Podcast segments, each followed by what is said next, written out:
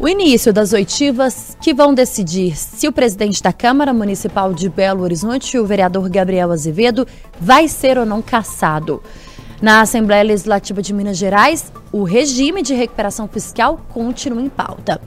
No cenário federal, a relação entre o presidente Lula e o ministro Fernando Haddad. A gente analisa esses e outros assuntos a partir de agora no 3 sobre os 3. Os principais fatos sobre os três poderes da República. 3 sobre os 3. Olá, tudo bem? Seja muito bem-vindo, seja muito bem-vinda a mais uma edição do nosso podcast semanal que fala sempre sobre os três poderes. Nesta semana, o 3 sobre os 3 tem a participação da editora de política de O Tempo, Cíntia Castro. Oi, Cíntia. Ei, Thalita, tudo bem? Prazer receber Ai, você aqui. Um prazer também, agradeço a oportunidade, né? Acho que é sempre bom falar de política e tentar aproximar mais os conteúdos, né, dos nossos ouvintes, leitores. A primeira de muitas participações. E direto da capital federal, Francine Ferreira, editora-chefe de O Tempo em Brasília. Oi, Fran, que bom falar com você mais uma vez. Oi, Thalita. Prazer falar com você. Você também, Cíntia, seja bem-vinda. Obrigada. E a gente começa então com a nossa discussão semanal aqui no 3 sobre os 3. Vamos começar falando de Câmara Municipal de Belo Horizonte, Cíntia, porque as oitivas que decidem então, ou que dão início a essa decisão sobre a cassação ou não do presidente da Câmara, Gabriel Azevedo, do vereador Gabriel Azevedo, elas começam nesta semana. E o clima não foi nada bom, né? É, ontem teve um, né, um clima um pouco mais tenso. Hoje agora é o segundo dia. O processo de cassação do presidente da Câmara, Gabriel Azevedo, ele começou oficialmente no início, né, de setembro, com um prazo aí de 90 dias, que se encerra no início de dezembro. E aí agora esse momento é um momento muito importante, que é quando estão sendo ouvidas as testemunhas, tanto de acusação quanto as testemunhas, né, de defesa. E a gente tem aí dois dias que a gente está é, tá acompanhando. Hoje, agora, nesse momento, estava sendo ouvido a Flávia Borja, que é a vereadora né, que o acusa de ter cometido algumas palavras né, é, difíceis e desrespeitosas. O presidente ele está sendo acusado de falta de decoro. E vamos ver o processo final que está marcado para dezembro. O que que a gente sente desde o início? Assim, o Gabriel Azevedo é, a gente sentia nele e nos bastidores, talvez aquele receio mais no início de que a cassação pudesse acontecer. Hoje não dá para cravar, mas dá para sentir que ele está um pouco mais confiante, né? Nos bastidores, algumas pessoas que a gente conversa, tanto ligadas a ele ou que não são ligadas a eles, elas acham que ele ganhou um tempo aí e que é possível que ele escape, assim, desse processo, né, de cassação. É, a gente tem sentido de fato essa confiança, né, Cíntia? Mas, por outro lado, a gente sente também uma certeza daqueles que o acusam de que esse processo ele vai acontecer.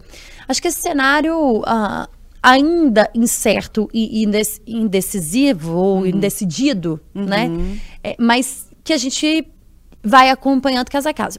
Acho que o que chama atenção nesta semana, é, nessa primeira análise que a gente pode fazer aqui sobre essa discussão em relação a Gabriel Azevedo, é que a gente vê também uma tentativa do presidente da casa de aproximação com a prefeitura de Belo Sim. Horizonte, mais especificamente do prefeito Fuad Noman. Uhum. Ainda que o Gabriel não tenha uh, feito uma oposição ou uma discussão de embate mais forte apenas ao ao prefeito, né? Uhum. Envolve secretários, né? Ficou marcado quando ele esteve com a gente no Café com Política. E ele falou: alô, secretários, né? Vou abrir aspas aqui. Vocês vão ser caçados um por um. Uhum. Então, é uma fala muito forte, né? Qual é o secretário que não vai se incomodar quando o presidente da Câmara chega e fala num tom como uhum. o que foi usado aqui pelo presidente Gabriel Azevedo. E é o tom que é muito criticado por vereadores e agentes políticos quando ele se refere a algumas pessoas. Mas ele tenta se aproximar do prefeito na semana passada, né? A gente encerrou a semana passada. Hoje, hoje eu acho que é importante a gente falar com o nosso ouvinte que nós estamos gravando o podcast na quarta-feira, né? Semanalmente a gente grava na quinta, mas em função do feriado estamos na quarta, então por isso a gente está ainda no meio da semana. Mas ele encerra a semana passada é, tentando uma reaproximação. E o prefeito fala: não, peraí. Quer fazer gracinha para quem? Não é assim que funciona, né? É. O que a gente percebe é assim, que deu uma amenizada nesse clima, né? O prefeito até falou, nós não somos amigos, mas institucionalmente estamos abertos para estar tá aí conversando com a mas Câmara. Mas não quer recebê-lo. Não quer receber. Pessoalmente, então, ainda não. É. Há o É. respeito Aham. pelo cargo, mas o- a pessoa não é recebida. Uhum. Então, a gente percebe que esse clima ainda está longe de ser um clima apaziguado. E o Gabriel prometeu colocar em pauta alguns projetos que são de interesse do executivo, então acho que isso, de certa forma, dá uma, uma calmada ali. Agora, o que a gente percebe nesse período, que o Gabriel ganhou, assim, um tempo, ele teve algumas vitórias né, judiciais que conseguiram mantê-lo no cargo de presidente da Câmara. Ele também tentou alguns movimentos, assim, que mostram que ele, é, ele quer mostrar essa influência, talvez, política dele, né? Ele se encontrou com o presidente do Senado, com Rodrigo Pacheco. A gente sabe nos bastidores também que ele teve, esteve tentando uma aproximação com o, o próprio Aécio Neves, deputado federal. Então, assim, ele tentou, tá dando esse recado de que tem pessoas ali com ele, tem feito um movimento de aproximação do FUAD, e aí a sensação que passa nos bastidores é que hoje está um pouco melhor para ele. Né? Na semana que vem, as oitivas continuam, vai ter uma interrupção com o feriado, agora estão as acusações, semana que vem começam as de defesa e tem uma expectativa da último depoimento é o dele, né? Ele já vem se defendendo, ele pediu desculpa para Flávia Borges, reconheceu, né, que exagerou nas palavras, que foi desrespeitoso, mas assim, embora ele se defenda dizendo que ele nunca desrespe- desrespeitou o regimento interno, Vamos ver como é que vai ser, mas a semana que vem acho que a Câmara ainda vai estar aí nesse processo. Pois é, ô Fran, o presidente da Câmara disse que vai votar em novembro todos aqueles projetos que estavam parados na prefeitura lá na Câmara Municipal. Será que isso vai ser suficiente para tentar fazer com que, de fato, ele consiga uma reunião de reaproximação com o prefeito Fábio Doman? Pois é, a gente falou justamente sobre isso no- nos últimos podcasts, né? Se daria tempo para o Gabriel reverter o jogo ou não.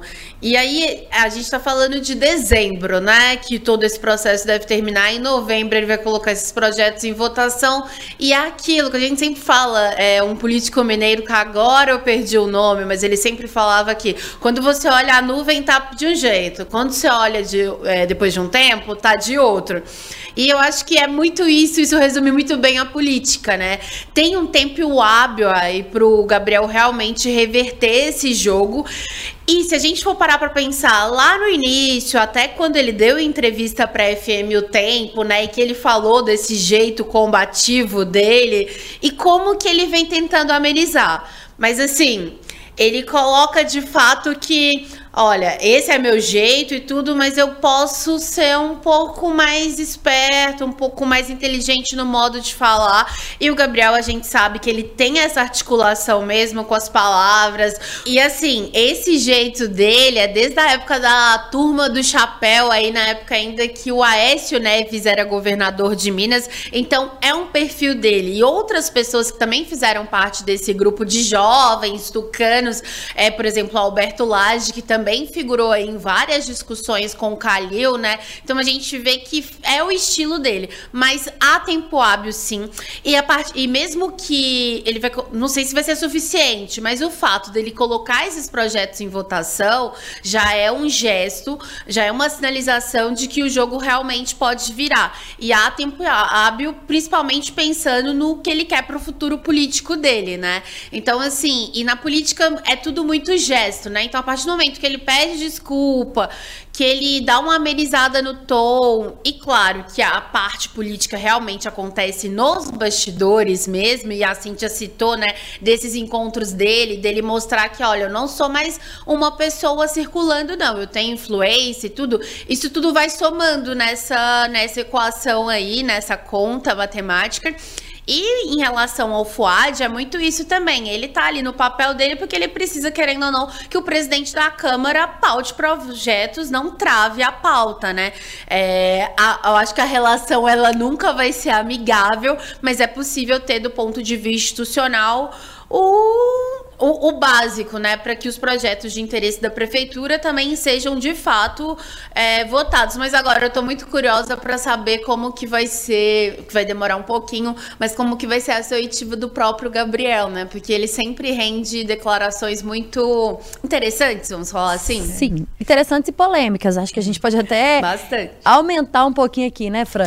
Mas eu gostei da referência Magalhães Pinto, ex-governador de Minas Gerais, viu? A política Obrigada, é como uma é isso, nuvem. Magalhães. Quando você olha, tá de um jeito e logo em seguida, quando você olha de novo, já tá de outro. E de fato é isso. Mas é, é, o que eu acho, e já falei isso aqui, e acho que a gente concorda, né, em todas as relações. O que não pode ter é a falta de respeito. Uhum. E aí, se você é desrespeitado ou desrespeitada em algum momento, você que vai ter aquele sentimento. É o que está acontecendo hoje na Câmara, uhum. né? O presidente da Câmara diz, ó, eu já pedi desculpas, eu realmente reconheço, eu errei em isso e aquilo. Enquanto alguns vereadores, como a Flávia Borges, por exemplo, que acho que foi a situação mais emblemática, né? Uhum. É, ontem eu ouvia numa discussão, numa roda política, uma pessoa falando assim, infelizmente, acho que esse foi o ponto mais cruel para o Gabriel até aqui. Ele sempre vai ser o vereador que vai ser lembrado como aquele que falou que daquela tal maneira uhum. com aquela uhum. vereadora. infelizmente é. é. o que marca ele até aqui mesmo.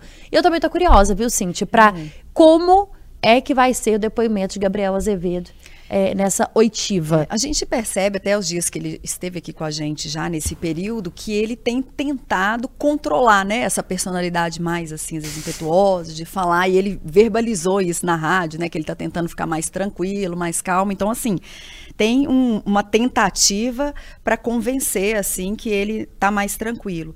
E ele se diz muito seguro, ele precisa de 13 votos lá no final, quando tiver né, a votação, junto com ele. Para ele ser caçado, ele precisaria de 28, que seriam dois terços da Câmara.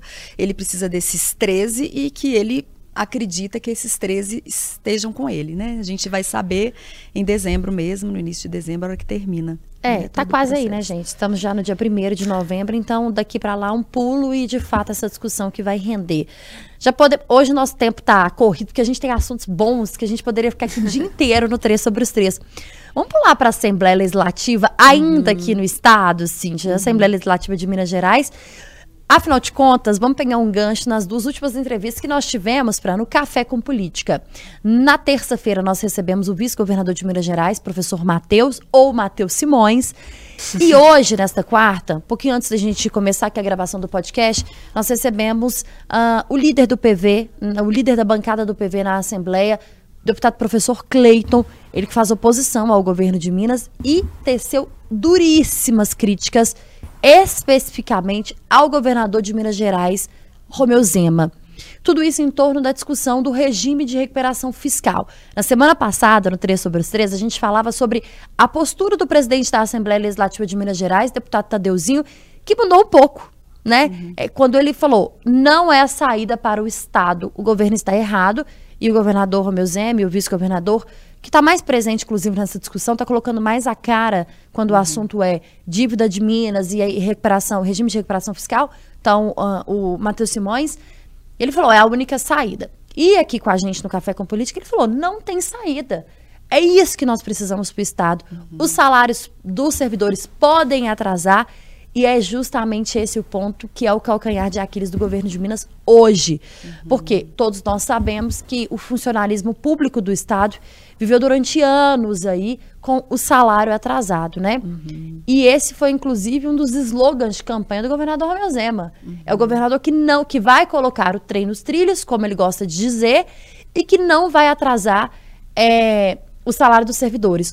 O professor Matheus, vice-governador, Disse, inclusive, que isso é questão de honra. Uhum. Mas, ao longo da entrevista, admitiu que o salário pode atrasar sim. E aí foi suficiente para que isso rendesse discussões políticas o dia inteiro, é claro. Uma declaração dessa preocupa não só o funcionalismo, mas a classe política também. E o professor Cleiton, que esteve com a gente nesta quarta, no Café com Política, disse que o governo está totalmente errado, que não é essa a saída, pelo contrário, que o regime de recuperação fiscal vai afundar ainda mais o Estado e que o governo mente para a população.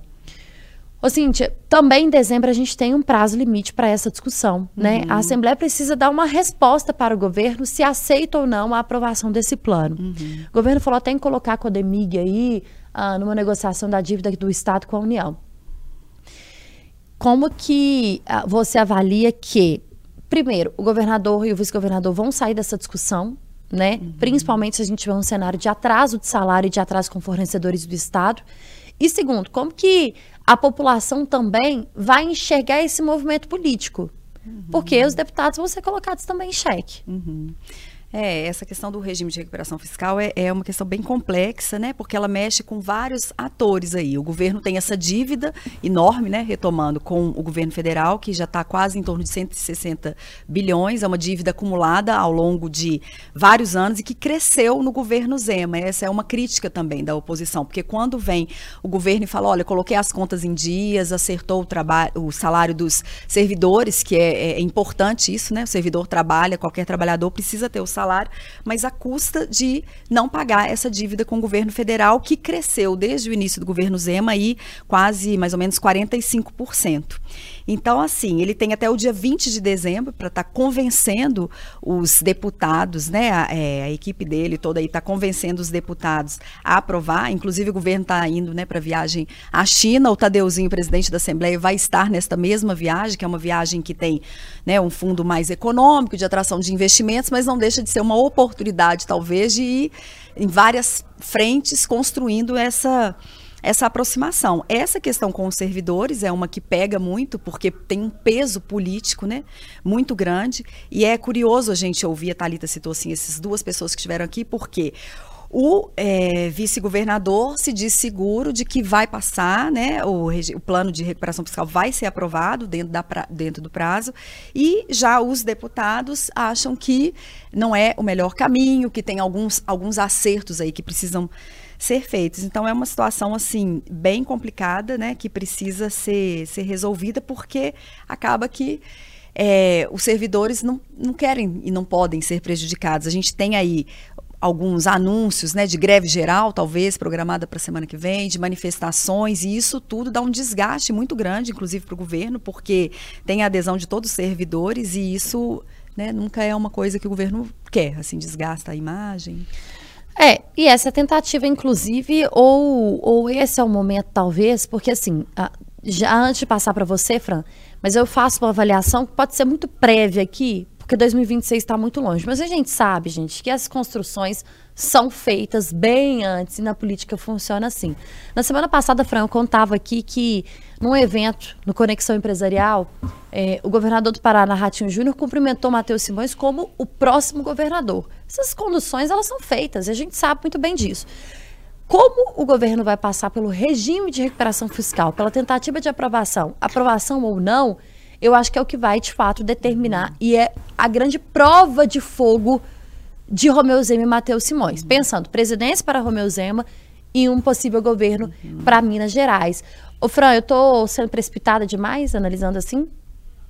Não, porque de fato, hoje o que se constrói, a partir do momento que, se, que você pensa em servidor público, é, a gente pode pegar, por exemplo, o caso do ex-governador de Minas, hoje ministro do TCU, Antônio Anastasia. Não importa, o Anastasia até hoje ele é criticado pela classe de professores, né, do, de todo o estado, em função da época em que ele foi governador e que os professores foram atingidos com, com algumas ações do do, governo dele, né?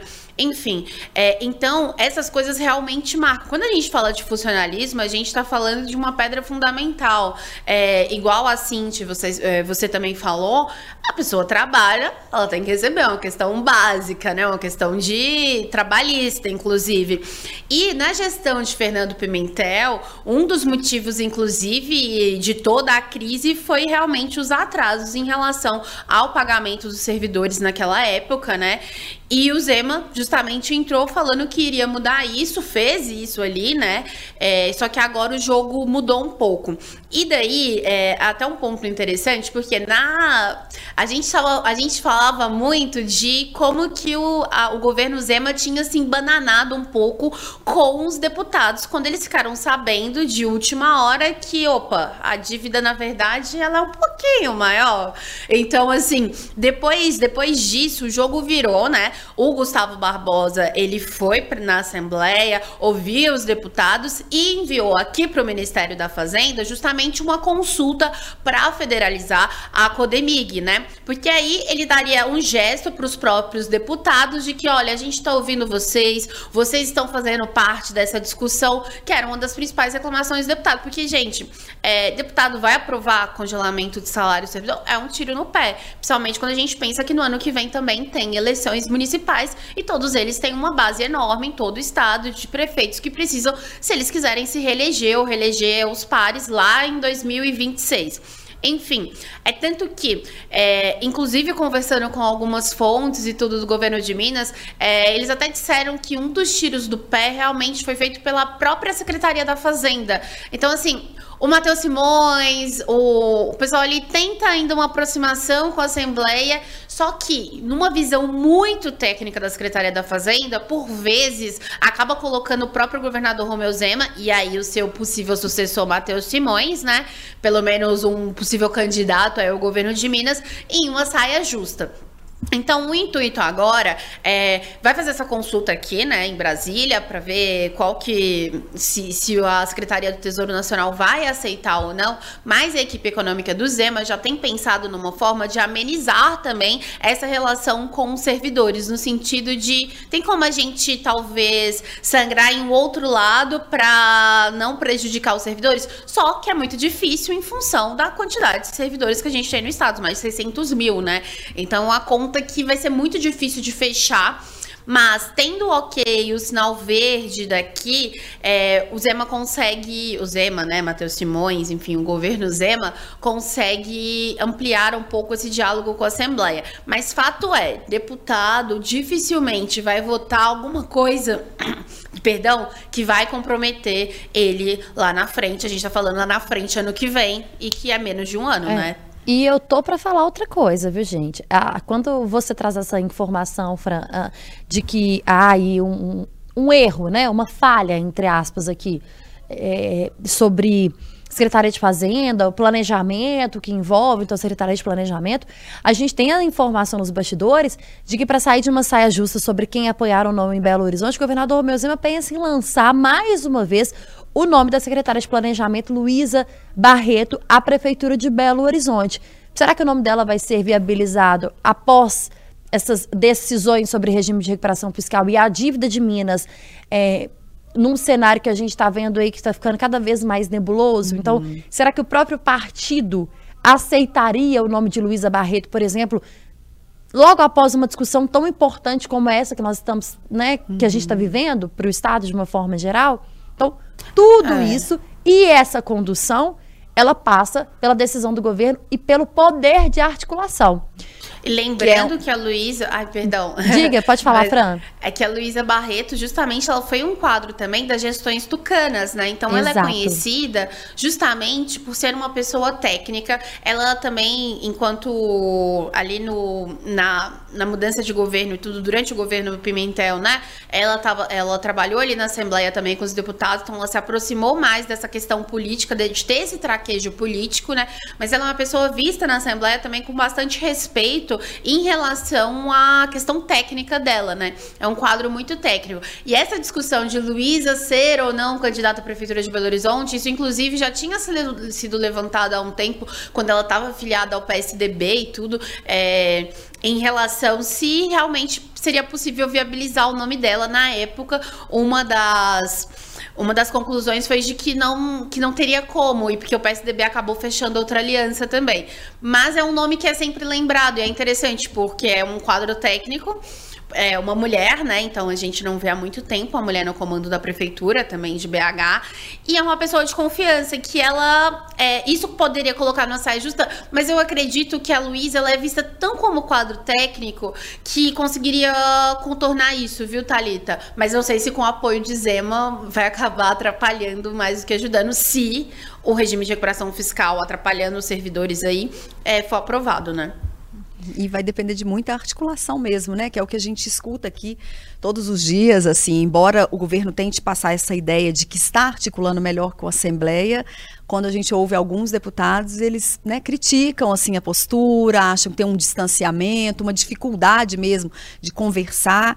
Então, assim, é uma prova de fogo aí, um teste mesmo para que ele consiga articular. E só uma coisa para falar desse tema que eu acho que é importante, que foi o próprio Matheus Simões que falou ontem, que paralelamente eles estão tentando em Brasília, tanto Minas com outros estados né, do Sul e do Sudeste, conseguir que o governo federal reduza os juros dessa dívida, porque isso né, aumenta muito, então tem essa negociação que eles estão construindo uma proposta de mudar o indexador de, né, pra, que vai ser considerado para ver se, independentemente de, né, das medidas que vão ser tomadas, se essa, esses juros possa baixar para que esse valor aí consiga ser reduzido. É, é claro que nenhuma de nós aqui, né, nós não somos é, integrantes do governo de Minas, então a gente não pode, a gente não pode cravar isso.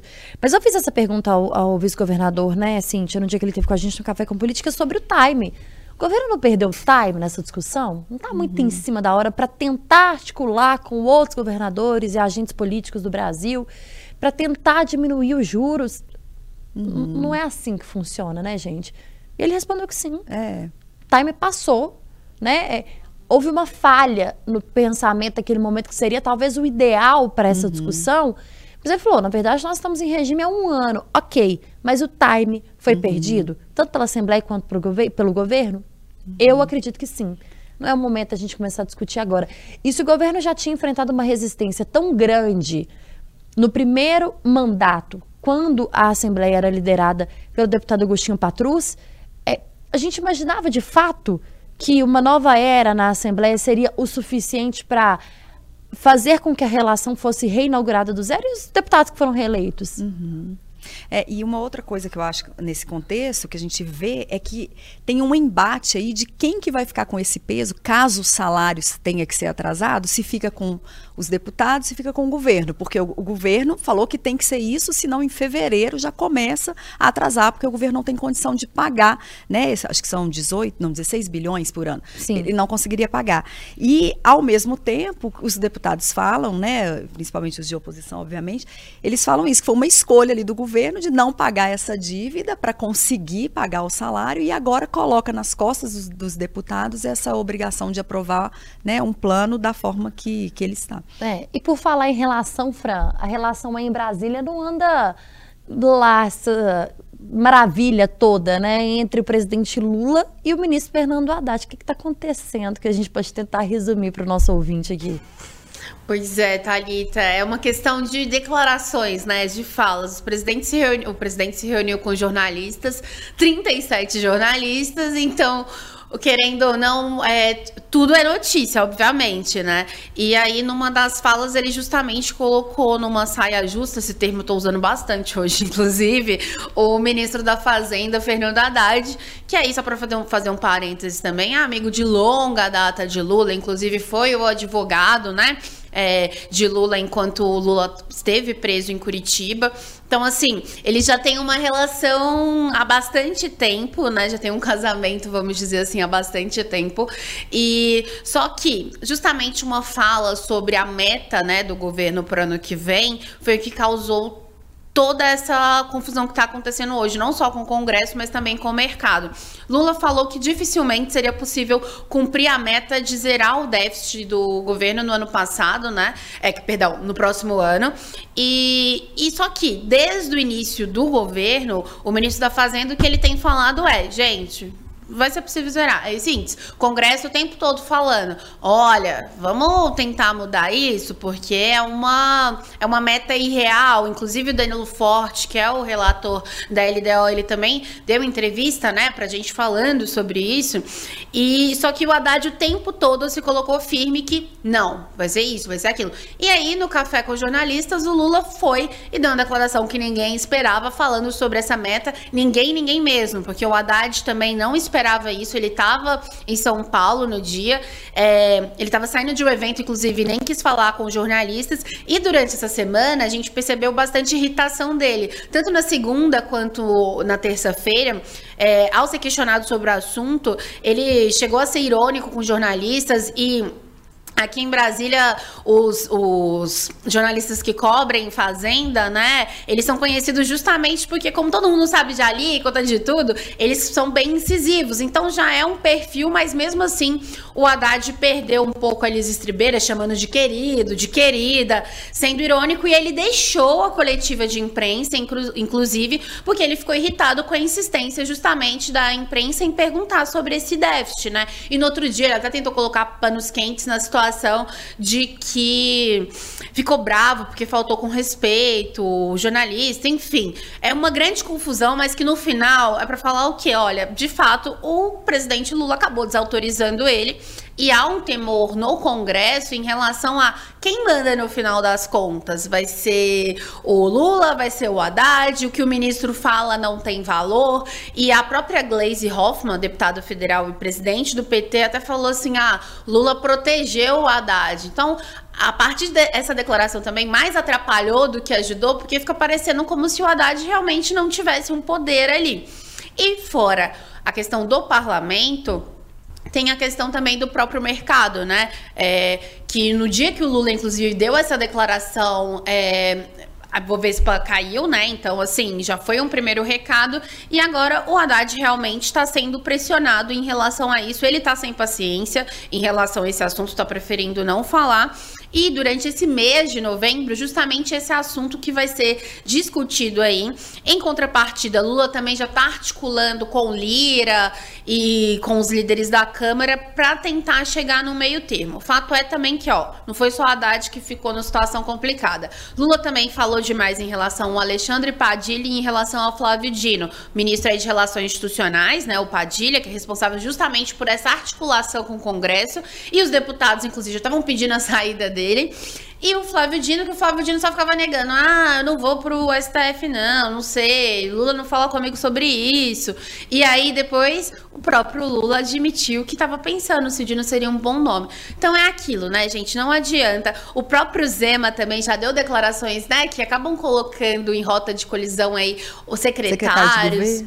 Exatamente. Então é justamente isso que está acontecendo agora. Só que a diferença é que tem uma ação, do, tem uma resposta do mercado muito forte em relação a essas falas, né? É. Então, o que a gente vê agora é como que o Haddad vai contornar essa, essa situação toda para mostrar manda ou não manda. É, afinal de contas mexe com a vida do brasileiro, né, Fran? E aí a gente tem uma disputa de quem tá falando demais, presidente Lula em relação aos seus ministros ou deputada e presidente do PT, Gleisi Hoffmann, porque falou também demais em relação ao presidente do Senado, Rodrigo Pacheco, que resultou, inclusive, numa nota oficial de resposta uhum. a ele ou dele, dada a deputada, né? E essa discussão aí é exatamente relacionada a equilíbrio, a meta fiscal.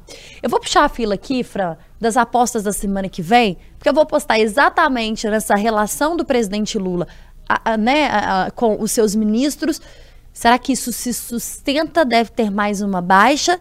E aposto também, claro, na continuidade das oitivas em relação ao processo de cassação presidente da Câmara de Belo Horizonte, Gabriel Azevedo. Acho que na semana que vem nós vamos estar aqui sentadas nessas cadeiras uhum. discutindo exatamente esses assuntos. E aí, Fran? Olha, minha aposta vai em. Eu cansei de apostar na PGR, tá? Que toda semana falam que vai decidir, não vai decidir. Aí eu aposto que agora que eu não vou apostar, vai sair. É.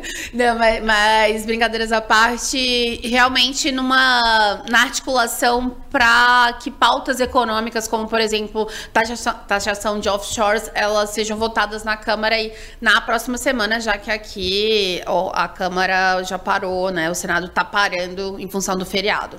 E aí, Cíntia, o uhum. que, que, você aposta que vai ser aí o plano de discussão da política na semana que vem? Ou que vai estar tá no, olho é, do furacão, como eu, a gente chama aqui? Eu acho que na Nacional, isso que a Fran está falando, mas eu acredito que essa polêmica e Lula com seus ministros, ela também rende, né? Porque sai só do Haddad e acaba indo para outros ministros e sobre esse comportamento do Lula, que ele está mais assim, ele fala o que ele quer, ninguém segura, né? Nesse, nessa versão aí terceira do Lula. Aqui em BH, em Minas, eu acho que a Câmara, né, ela vai estar tá, amanhã, na semana que vem, vai até mais da metade da semana, assim, essas oitivas, chega até a quarta. Então, assim, bem na metade, eu acho que vai estar tá uma conclusão melhor que a gente vai poder ter desse cenário de como que o Gabriel Azevedo tá, se ele vai ser caçado ou não. E o regime de recuperação fiscal também, mas eu acho que ele ainda se protela se mais, né? assim.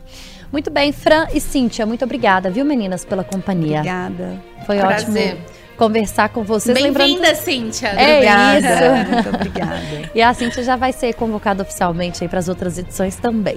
E lembrando que você acompanha o 3 sobre os 3 semanalmente em todos os tocadores de podcast e também em otempo.com.br. Até a próxima edição.